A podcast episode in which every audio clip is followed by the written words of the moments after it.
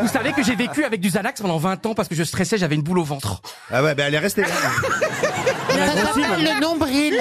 Mais alors, qu'est-ce qui s'est passé avec ta boule Eh ben, elle, s'est- elle- elle est partie. en- elle est partie en 2012 du jour au lendemain. je- C'est la vérité absolue. Alors une question maintenant de Madame Robert à Lyon. Alors,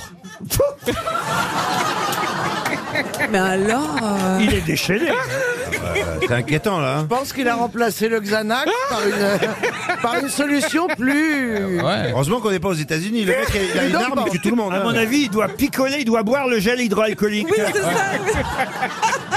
C'est ça, vous avez raison.